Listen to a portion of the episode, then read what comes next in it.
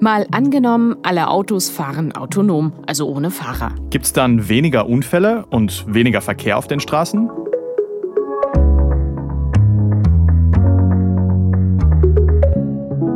Hallo, ich bin Christine Becker. Moin, ich bin Marcel Heberlein. Wir arbeiten ja im Team des ARD Hauptstadtstudios hier in Berlin und spielen im Podcast immer ein Zukunftsszenario durch. Heute eins, an dem viele Menschen und Unternehmen weltweit gerade arbeiten. Selbstfahrende Autos nämlich. Wirklich komplett ohne Fahrer und ohne Lenkrad, also nicht nur hochautomatisiert, sondern wirklich autonom. Wenn unsere Fahrzeuge komplett alleine fahren würden, dann könnte sich die Tagesschau in der Zukunft vielleicht mal so anhören. Heute vor fünf Jahren wurde in Deutschland das komplett autonome Fahren eingeführt. Seitdem dürfen Autos nicht mehr von Menschen gelenkt werden. Laut Statistischem Bundesamt ist die Zahl der Unfälle um 90 Prozent zurückgegangen. Weil sich die autonomen Fahrzeuge deutlich besser an die Verkehrsregeln halten, werden kaum noch Bußgelder verhängt. Städten und Gemeinden fehlen deshalb mehr als 500 Millionen Euro. Okay, keine Knöllchen mehr, keine Blitzerfotos mehr und unsere Autos sorgen dafür, dass wir uns alle brav an die Regeln halten. So könnte die schöne neue Verkehrswelt aussehen. Tja, oder vielleicht kommt es ja doch irgendwie ganz anders. Hm. Jedenfalls dieses Zukunftsszenario, das spielen wir heute mal durch. Und in Berlin zum Beispiel hat diese Zukunft ja schon ein bisschen angefangen.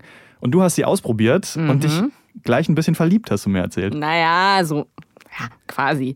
Also jedenfalls im Nordwesten von Berlin in Tegel, da gibt es seit einiger Zeit kleine Minibusse, Shuttles, die schon mehr oder weniger alleine fahren. Die sehen aus wie so ein überdimensioniertes Spielzeugauto, quietschgelb, große Scheiben, abgerundete Ecken, also schon so richtig knuffig. Und da bin ich mal mitgefahren. Ich switche auf autonom und kann jetzt hier über das Operator Panel die Fahrt starten. So, und jetzt setzt sich das Fahrzeug in Bewegung. Das heißt, ich mache jetzt gerade nichts mehr, habe keine Hände am Lenkrad bzw. an den Steuerknüppeln und das Fahrzeug fährt los und beschleunigt jetzt erstmal so bis auf 10 km/h. Das ist Johannes Jene, der ist Projektleiter für autonomes Fahren bei den Berliner Verkehrsbetrieben. Und die testen gerade mit diesen selbstfahrenden Shuttles, ob sich damit Strecken abdecken lassen, bei denen sich ein großer Bus nicht lohnt. Also der fährt dann nicht in Tegel auf einer großen Hauptstraße. Nee, der fährt durch ein Wohngebiet, anderthalb Kilometer so Pi mal Daumen. Und da ist ein Kopfsteinpflaster, enge Straßen, rechts und links parkende Autos. Also so ein normaler Bus passt da eigentlich kaum durch. Und das Ding fährt jetzt komplett alleine? Naja, die meiste Zeit schon, aber das ist ja noch alles in einer Entwicklungs- und Testphase. Deshalb ist auch immer noch jemand mit an Bord, der im Zweifelsfall eingreifen kann. Und man muss auch sagen, man kommt nicht wirklich schnell voran. 10 bis 15 Kilometer pro Stunde fährt der Bus. Das heißt, wenn er denn fährt. Jetzt hat die Sensorik gerade wieder was erkannt und uns abgebremst. Was ist los? Vor uns liegt ein Zweig auf der Straße, der uns praktisch an der autonomen oder automatisierten Weiterfahrt gerade hindert. Also so ein kleiner Zweig stoppt den Bus. Jegliches Hindernis tatsächlich aktuell führt dazu, dass der Bus gestoppt wird. Okay, also das war jetzt kein Riesenbaum, der da auf der Straße lag. Nee, also wirklich nur so ein langer, dünner Zweig, über den du eigentlich mit dem Fahrrad locker drüber fahren kannst. Aber der kleine Bus, der wollte eben nicht. Und auch wenn da so ein falsch parkendes Auto zum Beispiel in der Haltestelle stand, dann hat er gesagt, nö, mag ich nicht.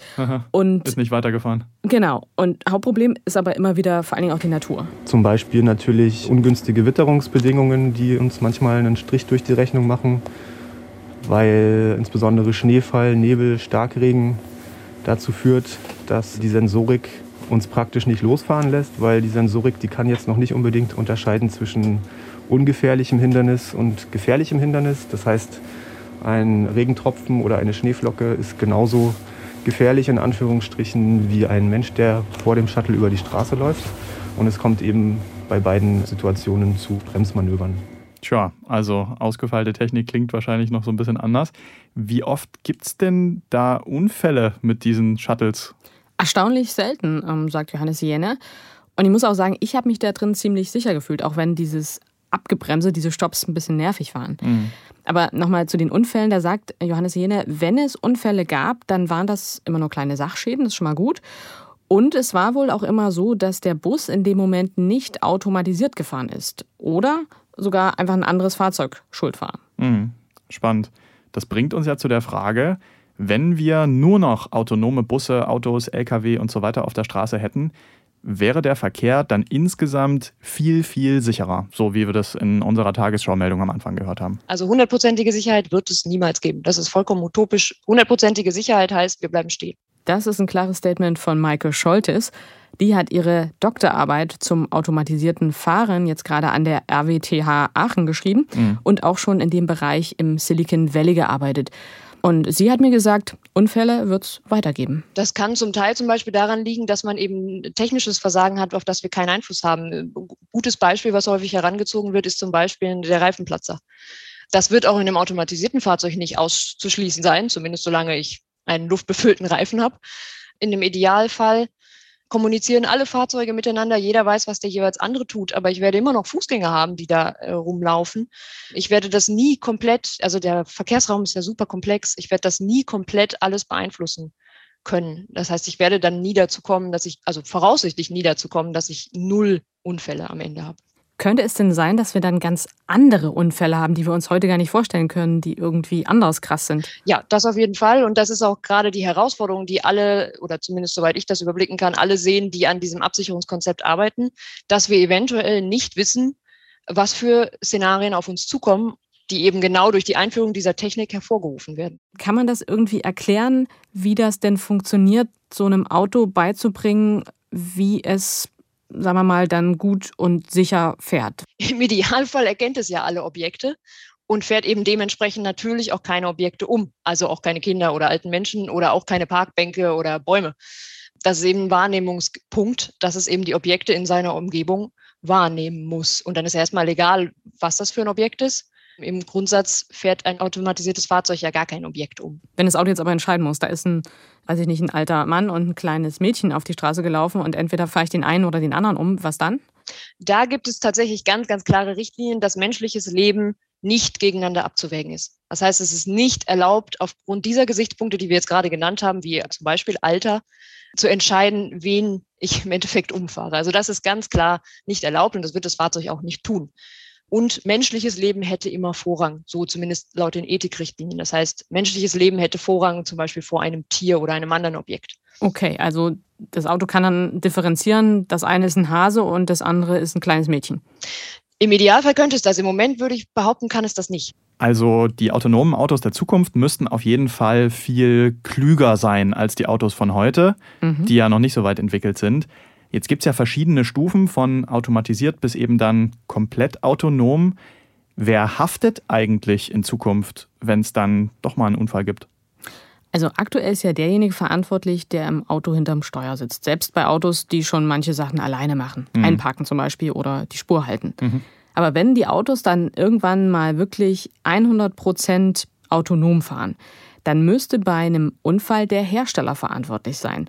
So schätzt es zumindest Maike Scholtes ein, weil wir ja dann selber gar nicht mehr eingreifen können. Ja, klar, das Auto entscheidet dann einfach alles alleine. Genau. Und das ist natürlich auch tricky, weil einem autonomen Auto schon auch was fehlt, nämlich der gesunde Menschenverstand. Mhm. Nur mal so ein Beispiel, da gibt es einen Insider-Joke bei den Experten. Und da ist die Frage, wie kriegt man ein autonomes Auto dazu, dass es einfach nicht mehr weiterfährt? Keine Ahnung, äh, Stromkabel durchschneiden? Okay, das ist jetzt ein bisschen rabiat, aber es geht viel einfacher. Nämlich, du ziehst einfach einen Kreis um das Auto herum und dadurch sitzt es dann in der Falle. Wie so ein Bandkreis in der Magie. Ja, weil ist ja dann eine durchgezogene Linie und weil sich das Auto ja an die Regeln hält, würde es nicht über die durchgezogene Linie fahren. Hm, zeigt einfach, ein selbstfahrendes Auto muss sich eigentlich eben streng an die Regeln halten und das kann auch Probleme machen. Korrekt. Und im Straßenverkehr muss man ja manchmal auch so ein bisschen kreativ sein, damit es vorangeht. Und für so Expertinnen wie Maike Scholtes ist das ein Thema. Also wie programmiert man dann diese selbstfahrenden Autos? Man kann natürlich eigentlich keinen Algorithmus schreiben, der äh, bewusst eine Regel bricht. Ich glaube aber aus meiner persönlichen Sicht, dass das am Ende nicht die Lösung sein wird. Also ja, wenn ein Fahrzeug alle Regeln einhält, dann habe ich natürlich auch eine geringere Anzahl an Unfällen. Aber ich habe halt wahrscheinlich ein Akzeptanzproblem, weil ich einfach nicht mehr so schnell wie vorher von A nach B komme. Und damit muss ich, glaube ich, irgendwo den Mittelweg finden.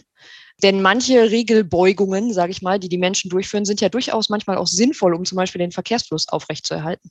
Würde es denn technisch so sein, wenn wir 100% autonome Autos haben, dass ich trotzdem noch irgendwie als sag ich mal, Besitzerin dieses Autos irgendwie mitreden kann? Also kann ich irgendwie eingreifen? Kann ja dann doch auch mal eine Situation geben, wo es sinnvoll wäre, dass ich sage, mach jetzt doch was anderes?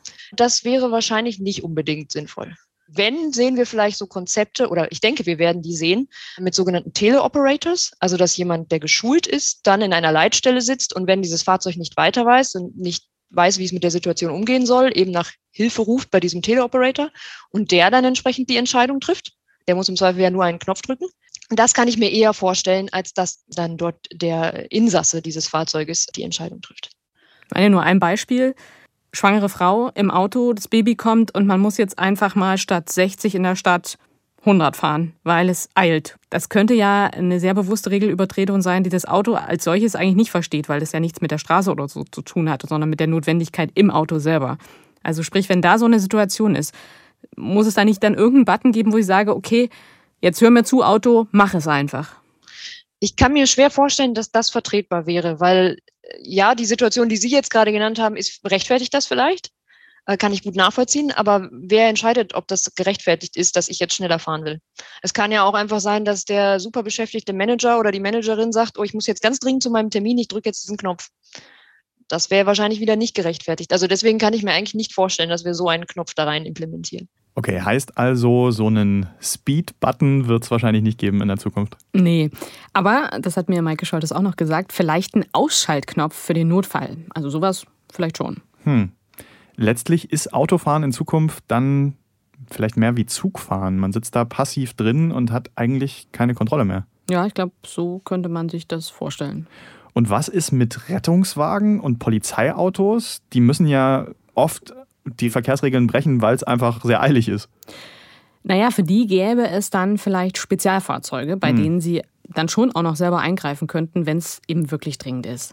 Und noch ein anderer Gedanke, der mir kam bei diesem Sicherheitsding, die ganze Emotion beim Autofahren, die wäre dann auch weg. Also es gibt keinen mehr, der krass aufs Gaspedal drückt, weil er zu viel getrunken hat. Es gibt kein Posen mehr an der Ampel, dass jemand den Motor hochfahren lässt. Keine crazy Überholmanöver, weil jemand sich genervt fühlt von einem Auto, das langsam vor einem herschleicht. Das ganze Menschliche und auch Irrationale, das wäre dann weg. Tja, das wäre ja irgendwie vielleicht auch ganz schön. Ja. Aber die Voraussetzung wäre natürlich, wir haben wirklich 100% regeltreue Autos programmiert und auch keine Möglichkeit, da irgendwie am Algorithmus rumzutunen. Mhm, stimmt. Das ist ja auch eine Frage. Wie sicher ist eigentlich unsere Software? Also können sich dann Hacker in unserer autonomen Autowelt der Zukunft, können die sich da reinhacken ins System und Ärger machen, Unfälle verursachen? Also komplett unmöglich wäre das wahrscheinlich nicht.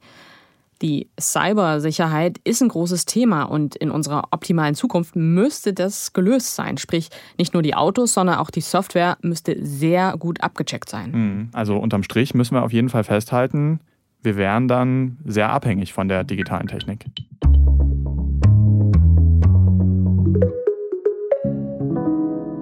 Nur noch selbstfahrende Autos auf unseren Straßen. Das ist unser Szenario heute. Marcel, jetzt lass mal drauf schauen, was das für uns als Gesellschaft bedeuten würde. Also grundsätzlich können wir festhalten, das Leben wird leichter für all diejenigen, die keinen Führerschein haben. Mhm. Oder die, die sich nicht mehr trauen, selber zu fahren, weil sie älter sind und nicht mehr so gut sehen können zum Beispiel. Es gibt ja wahrscheinlich dann auch praktisch den Führerschein, so wie wir den heute kennen, gar nicht mehr, ne? Genau. Es könnte auch sein, dass Kinder dann vielleicht Auto fahren, also mitfahren. Quasi mehr Mobilität für alle. Naja, und das Spannende ist jetzt vor allem, es könnte eine andere Mobilität sein. Es könnte sein, dass wir häufiger Autos teilen, mehr Carsharing machen, weil mhm. man muss ja erstmal sehen, autonome Fahrzeuge könnten teurer sein. Also für jeden Einzelnen ist es vielleicht nicht so attraktiv, selber eins zu kaufen. Und außerdem wäre das Sharing deutlich komfortabler als das Sharing, was wir heute kennen. Ich muss dann kein Auto mehr irgendwo abholen, sondern das käme ja direkt zu mir nach Hause und holt mich quasi ab. Ja, das stelle ich mir erstmal ganz nett vor. Ne? Es ist wie ein Taxi dann. Genau, das autonome Sharing-Auto ist wie so ein Taxi, das wir heute kennen, nur dass dann da halt kein Fahrer mehr drin sitzt, sondern das ist ein Robotaxi. Und dadurch könnte es auch viel billiger sein als ein Taxi heute. Vielleicht sogar billiger als Carsharing heute zum Beispiel, weil diese Robotaxis dann die ganze Zeit rumfahren können, also quasi gar nicht mehr stillstehen müssen, gar nicht mehr parken müssen. Also wenn wir alle so robomäßig unterwegs wären, dann könnte man jetzt zusammengefasst sagen, würden vielleicht viele ihr Auto abschaffen, ihr eigenes Auto. Das wäre zumindest ein mögliches Szenario, hat mir der Verkehrsplaner Markus Friedrich erzählt. Der forscht an der Uni Stuttgart zu autonomem Fahren. Also wenn wir uns eine Welt vorstellen, in der es wirklich keine privaten Fahrzeuge mehr gibt und wir alle Carsharing machen, also keiner besitzt mehr ein Fahrzeug, wir würden wahrscheinlich mit einem Fünftel der Fahrzeuge auskommen. Das ist eine gigantische Einsparung. Und falls wir dann nicht nur Carsharing machen, sondern auch Ridesharing, also bereit sind, andere mitzunehmen, Fremde, dann wird sich die Zahl der Fahrzeuge nochmal halbieren. Also bräuchten wir noch 10 Prozent. Bräuchten wir nur noch 10 Prozent der Fahrzeuge. Ja, das wäre natürlich eine Vorstellung, dann bräuchten wir weniger Parkplätze. Das sind Dinge, die dann passieren würden.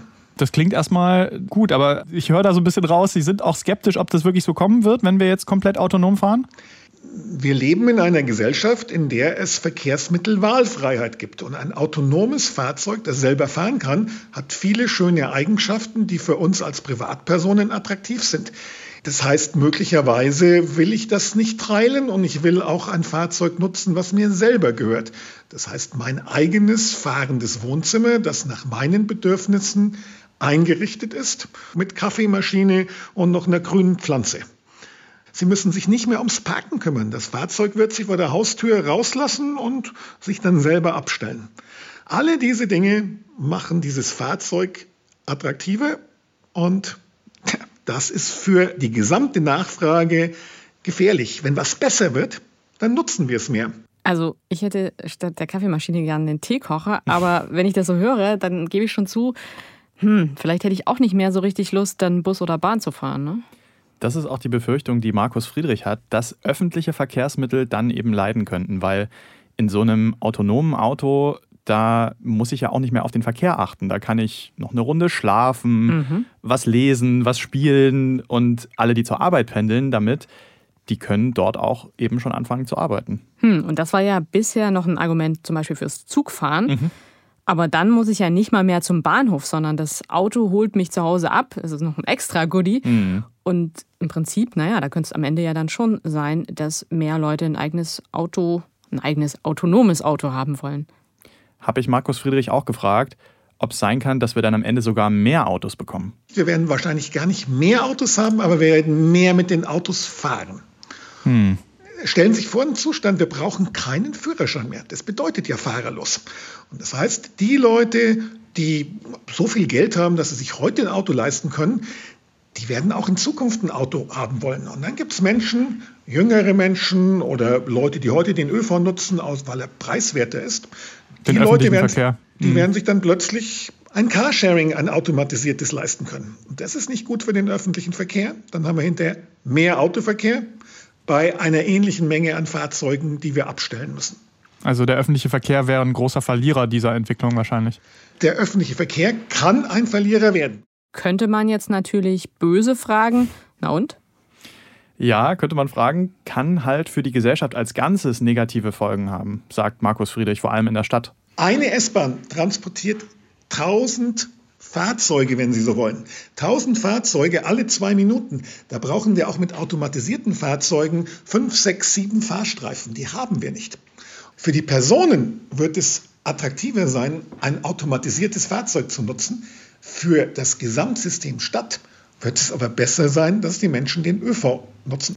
Klar, also wenn jeder einzeln fährt, ob jetzt im eigenen autonomen Auto oder allein im Robotaxi, dann wird es einfach voll auf der Straße. Genau, dann könnte es sogar sein, dass wir am Ende mehr Stau bekommen. Also der Vorteil, dass die autonomen Autos besser aufeinander abgestimmt sind, ungefähr gleich schnell fahren zum Beispiel, der wird dann vielleicht durch das Mehr an Verkehr sogar wieder aufgefressen. Also mehr Stau, das wäre natürlich schon super nervig.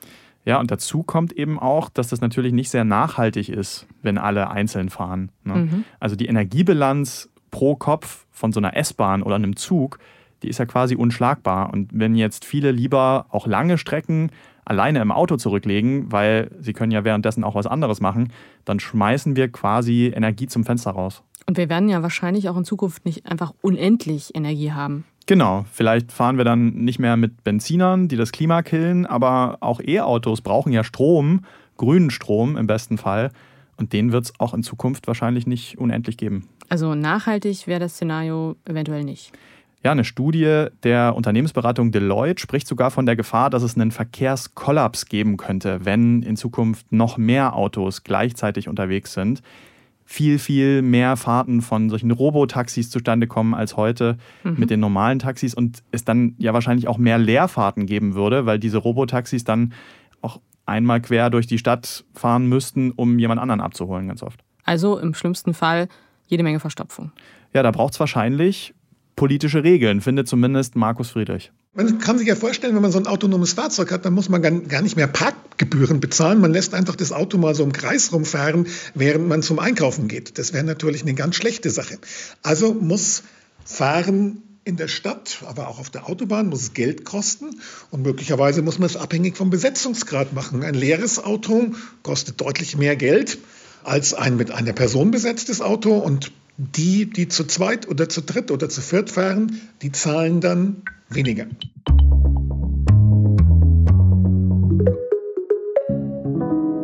Also ganz ehrlich, ich glaube ja, ich würde das Auto selber fahren wahrscheinlich nicht vermissen. Hm. Ich finde das eigentlich entspannt, so die Vorstellung, dass ich da drin sitze und mich nicht selber kümmern muss falls du doch mal auf die Idee kommst, das wieder machen zu wollen, gäbe es ja wahrscheinlich auch noch Orte dafür, wo das geht. Freizeitparks, Rennstrecken, ähm, so am Nürburgring, wo du dann doch nochmal ähm, selber ein Auto fahren darfst. Ich stelle mir ja vor, 2100 ist Autofahren vielleicht so ein krasses Retro-Hobby, was wieder total aufkommt. Okay, das wäre dann aber wirklich nur noch ein teures Hobby.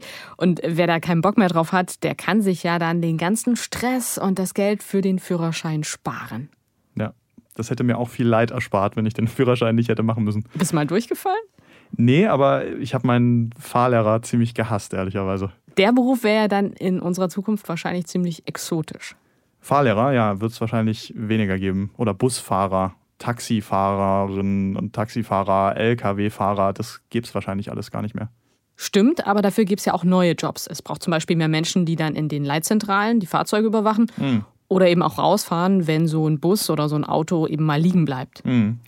Auf jeden Fall können wir festhalten, autonome Autos würden in unserem Alltag einiges verändern. Lass uns doch nochmal zusammentragen, was unser Szenario bedeuten würde. Einerseits könnte es viele Vorteile geben.